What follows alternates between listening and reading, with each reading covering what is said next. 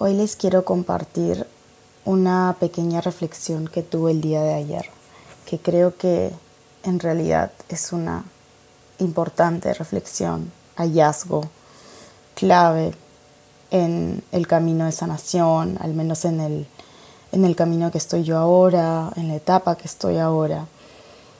Y no recuerdo por qué se me vino esto. Creo que últimamente he estado observando mucho, observando los pequeños detalles, observando a la gente, observando los cambiantes mundos de cada persona, ¿no? Y qué, qué cosas, qué, qué puntos son claves en la vida para poder transformarla en esa que queremos, ¿no? Y bueno, ayer me di cuenta de este hallazgo de, de que la suavidad sana. ¿Cómo es esto? ¿no? Acá en mis notas puse la verdadera clave está en la calma, en la lentitud, en la manera amorosa de hacer las cosas. Esa es la medicina práctica diaria. Mm. Me trae calma, conciencia y presencia. El rush, el vivir en el apuro, es veneno para la mente. Es intoxicarla, es hacerla estar fuera de sí, porque el rush, la ansiedad, ocurre por estar en todos lados, en el futuro, en el pasado, menos en el momento presente. La hace correr, agitarse al punto del estrés, de ansiedad, de no poder más. Mm. Por eso creo firmemente, y yo misma seré mi propio experimento, que la cura para la mente está en hacer y vivir en y con calma, suavidad y amor. ¿no? no sé si han experimentado en algún momento que han estado como tensionados físicamente. Y a comparación de cuando, no sé, en cosas tan pequeñas como la fuerza que uno le pone a agarrar un lapicero, ¿no? Cuando es suave, es como automáticamente siento el cambio de la energía. La otra me siento como, mm, como apretada, como tensionada, como dura. Y siento que coger las cosas con suavidad, sin ponerles tanta fuerza, tanta rigidez, y hacerlas despacio, como trae, mucha presencia, ¿no? trae mucha conciencia al momento presente.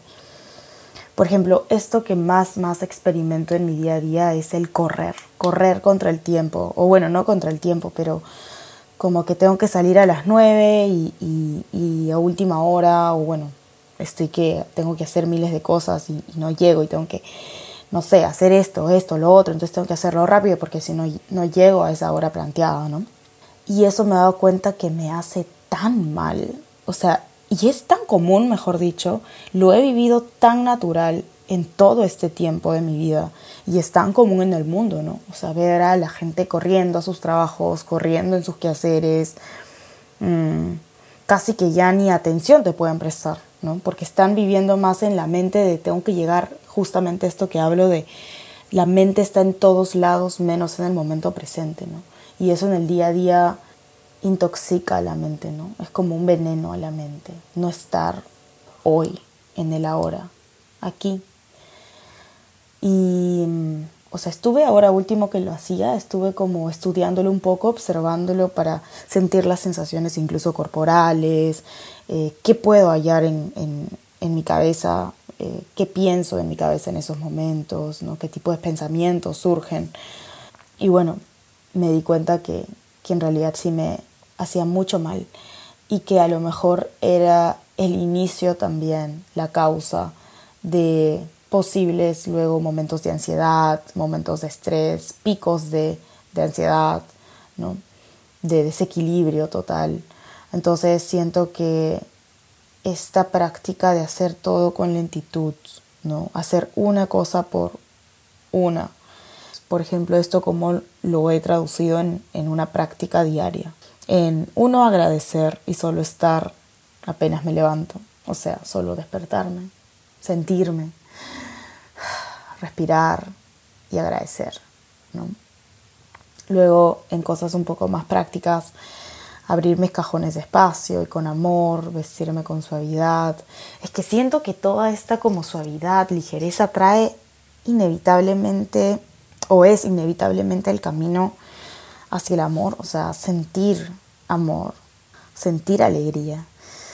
Mm, y eso creo que es la verdadera naturaleza de esta conciencia del que tanto, tanto se habla, ¿no? Que cuando uno está ahí simplemente se siente pleno, se siente alegre, feliz y abundante en la vida. Y es tan simple y práctico como esto que les estoy compartiendo, ¿no? Como practicar esta lentitud, esta manera de hacer las cosas amorosamente.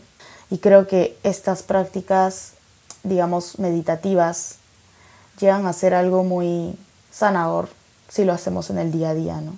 No necesariamente a lo mejor disponemos del tiempo para meditar 20 minutos al día dos veces, pero a lo mejor tener más conciencia en, por ejemplo, antes de comer, sentir el cuerpo, sentir el olor, las sensaciones, anclarte al momento y, y, agradecer, creo que siempre agradecer y creo que en un episodio anterior los compartí que creo que agradecer es el camino más directo hacia el amor, hacia la abundancia.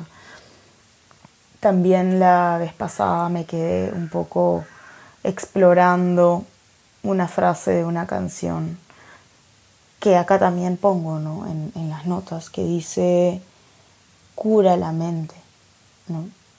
este tipo de prácticas, en estar en el momento presente. Y justo estaba en el río eh, descargándome, qué bestia, qué tan literal, ni siquiera es literal, es real como el río puede llevarse todas mis piedras pesadas que cargo y devolverme esa ligereza, ese vacío para que otra vez me lo llene la vida, sentirme abundante. Y cada vez que me siento tan pesada, tan llena de cosas en mi cabeza que ya no sé qué hacer, ya no sé cómo cargarlas, ya no sé, ni siquiera tengo la fuerza para sostenerlas, voy al río y canto, simplemente estoy ahí, observo, me fundo con esa naturaleza tan perfecta y siempre es algo renovada. Y creo que esa es justamente la sabiduría natural, ¿no? energética, que no, no se le mete la razón, simplemente tú puedes estar ahí y vas a poder sentirla, porque a veces solo con eso basta. Y a veces la información, el intercambio de la información más sabia no está en el contenido, información verbal, eh, intelectual, simplemente es, a veces ese intercambio de información sabia es simplemente con, con sentir y ya. Y solo basta, como les digo, ir a sentarse un rato a la naturaleza, en el bosque, en el río, sana, sana el corazón. Bueno, volviendo a lo que les contaba, estaba sentada en, en una piedra en medio del río eh, con mis pies descalzos en el agua, sintiendo el agua un poco helada y cantando, cantando, cantando lo que se me venga, lo que siente en el corazón. Siento que eso también me sana tanto, o sea, simplemente es cantar lo que te salga. No te preocupes por el ritmo, no te preocupes por, no sé si tiene sentido o no, simplemente es terapéutico. Practíquenlo, inténtenlo. De verdad que al comienzo a lo mejor se van a sentir raros porque si es que no hay ningún acercamiento con la música o con la creación de ritmos musicales. Pero solo inténtenlo, el punto es solo estar ahí, sacar lo que esté en tu corazón y vas a ver que todo va a fluir como un río, literalmente, realmente. Entonces, bueno, estaba ahí en la piedra, sentada, cantando, y sale esta frase, ¿no? Que digo, cura mi mente, ¿no? Cura mi mente. Estaba hablando de la madre naturaleza, de Dios, de la vida, que me ayuda a curar la mente. Y me quedé explorando un poco este término, ¿no? Cura la mente. ¿Por qué? ¿No? Creo que siento que hoy por hoy la mente está tan inflamada, tan intoxicada de cosas, estímulos, pensamientos, mm, que no nos sirven ya Entonces, ¿cómo desinflamarla? ¿no? ¿Cómo curarla? Literal, tan envenenada que, que está ya de cosas que ya no nos sirven. Y, y claro, o sea, yo digo, justamente hablo de este rush que intoxica, que envenena, la envenena. Mm, luego pueden ser relaciones tóxicas, relaciones que no nos expanden, que no nos ayudan, que no son el mejor espejo para nosotros. Mm, estar en lugares donde uno ya no quiere estar, donde ya no se siente bien, donde ya simplemente no conecta. Entonces, bueno, siento que esta cura de la que hablo en, en la mente es, es eso, ¿no? Es siempre volver a las prácticas que nos devuelven al momento presente ya sea en la meditación, ya sea en, prácticas chiquitas como las que acabo de compartir, ya sea en el arte, en la música, en, las prácticas más de sensaciones ¿no? que mentales, eh, donde uno simplemente se deja hacer.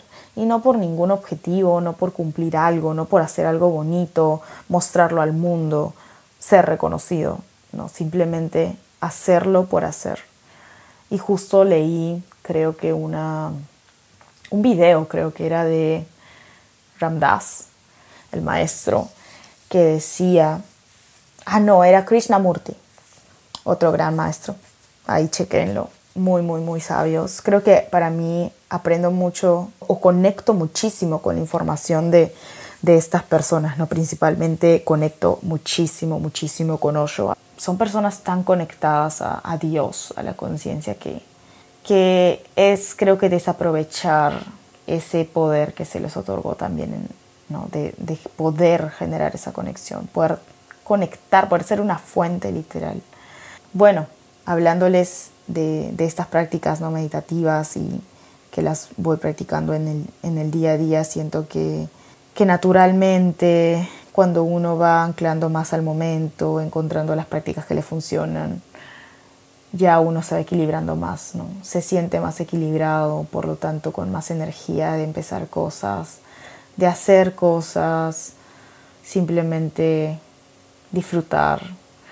Ah, ya recordé la frase que había dicho Krishnamurti que decía, el goal o el objetivo, que también lo leí en un libro de Osho, que era, si tú te pones como objetivo ser un desconocido, renunciar totalmente a la fama, al dinero, al poder, ¿no? Si no te basas en el reconocimiento exterior, en ser admirado, valorado, o sea, ¿qué, qué harías? ¿no? ¿Qué realmente te nacería hacer si ya renunciaste por completo a eso? Ya no tienes la presión de lograr nada, ya no tienes la presión de tener que cumplir con estos estándares que ahora último o siempre han pedido como la sociedad, como tener ese goal, la meta, ¿no? de tener mucho dinero, ser muy famoso, tener poder y demás. ¿Qué harías? ¿Qué, ¿Qué, realmente, o sea, yo creo que solo con esa mentalidad es que uno puede abrirse 100% a lo que realmente le llena, ¿no? Cada uno venimos acá con muchas cosas que simplemente por el hecho de hacerlas, de disfrutarlas, nos llenan. Y creo que de eso se trata.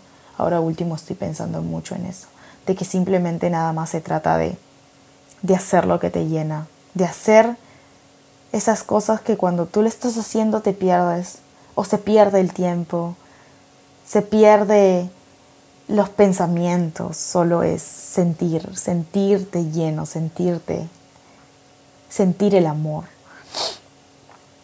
Y naturalmente yo creo que siempre esos caminos llevan a grandes, grandes paisajes.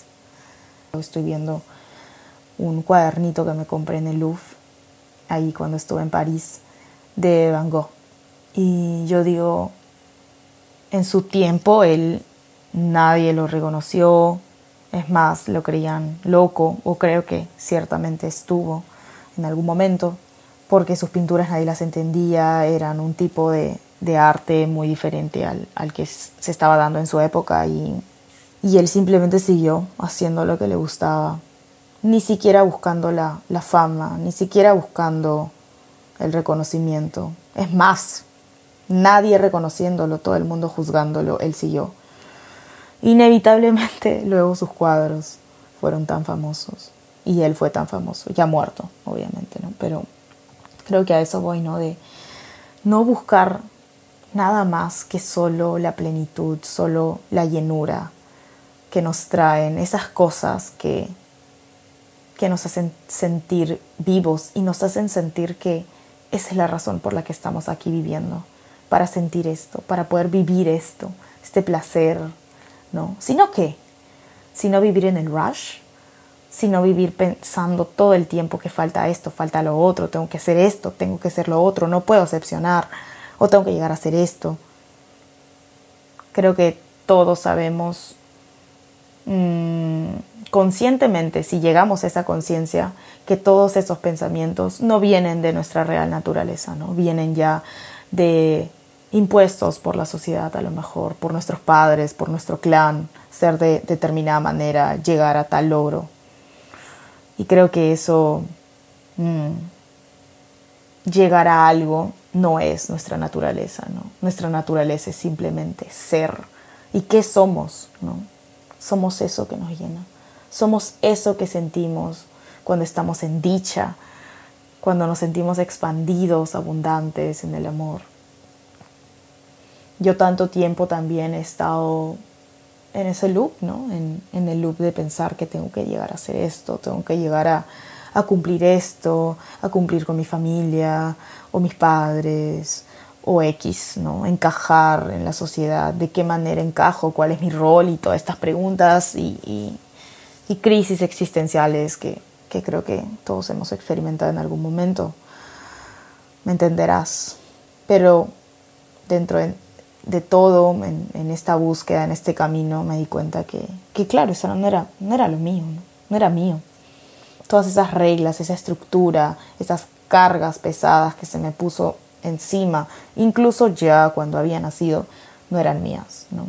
Y justo en ese en esa salida al río que les cuento en ahora que estuve sentada en la piedra cantando y demás, decidí soltarlas, decidí que se las lleve el río. Simbólicamente encontré piedras, ahí agarré las piedras y que simbolizaban justamente todas estas cargas, ¿no? que no me correspondían a mí, que se me impusieron, que, que no eran parte de mi naturaleza, parte de mí. Mm. Y simplemente les agradecí por estar, porque igual de alguna manera me habían ayudado a sobrevivir en estos tiempos, en esta sociedad, en mi entorno, en mi familia. Al final todos los programas heredados son, son heredados con el fin de prevalecer la especie, ¿no? de que no muera, no se extinga y todo lo que le ayudó a algún ancestro se lo pasa a la siguiente generación para que esta generación ya venga con esa información integrada ¿no? y le ayude a sobrevivir y ya tenga la, la solución a los problemas de supervivencia que se tuvo en la anterior generación. ¿no? El tema es que, claro, estos programas muchas veces no son tan buenos, son tóxicos, nos impiden sanar, nos impiden llegar a nuestra más, más profunda y real conciencia. Entonces en ese momento simbólicamente hice ese, como ese ritual, ¿no? De imaginar que esa piedra era la que yo estaba cargando, esos programas que ya no me ayudan y agradecerles, pero que ya no me sirven hoy, que ya no les elijo, ¿no? Porque no me hacen bien. Y soltarlas y que se los lleve el río. Es muy sanador, porque también son mensajes simbólicos al inconsciente. Para el inconsciente eh, reconoce, no es solo con, con, el lenguaje, a través del lenguaje que, que uno puede meterse información, comprender, aprender, reprogramarse. De hecho, el inconsciente es, todo es simbólico, ¿no? Entonces, el hecho que a lo mejor mi inconsciente ya lea que, ok, esa información ya no nos sirve, la desechamos, ya no la vamos a utilizar, ¿no? Por lo tanto, a lo mejor ya no se la voy a pasar a las siguientes generaciones. es muy sanador, es muy es un conocimiento muy sabio también ancestral, del que con muchos maestros y terapeutas con, los que me he cruzado en el camino o estoy ahora, eh, me recomiendan siempre este tipo de rituales con mensajes al inconsciente, con símbolos, por ejemplo la piedra, o por ejemplo eh, para sanar el vínculo con la madre o con el padre o, o con alguna persona importante, digamos, estos mini rituales en la naturaleza también ayudan mucho. ¿no? Así que si pueden, a lo mejor pueden investigar un poquito más de los temas que le interesen, de los rituales simbólicos hacia el inconsciente, los mensajes al inconsciente. Es muy interesante la verdad este mundo y cada, cada cosita me voy metiendo un poco más en, las profundidades de, de, todas estas prácticas un poco más eh, mágicas y me encanta. Justamente por algo se llama este podcast Sed de Sanar. Siento tanta sed de aprender, de seguir profundizando en mí, ¿no? Cada vez que llego a un mundo diferente de cosas, no sé, un mundo diferente en la numerología, un mundo diferente en el transgeneracional, un mundo diferente en los mensajes al inconsciente. Es como cada mundo es para mí algo tan mágico, tan sorprendente que me meto totalmente y profundizo. Así que bueno, creo que este podcast ha estado un poco larguito. Espero que hayan conectado y puedan anotar también si por ahí algo les funciona, indagar un poco más en eso. Nada, les mando un, un abrazo, que estén muy bien.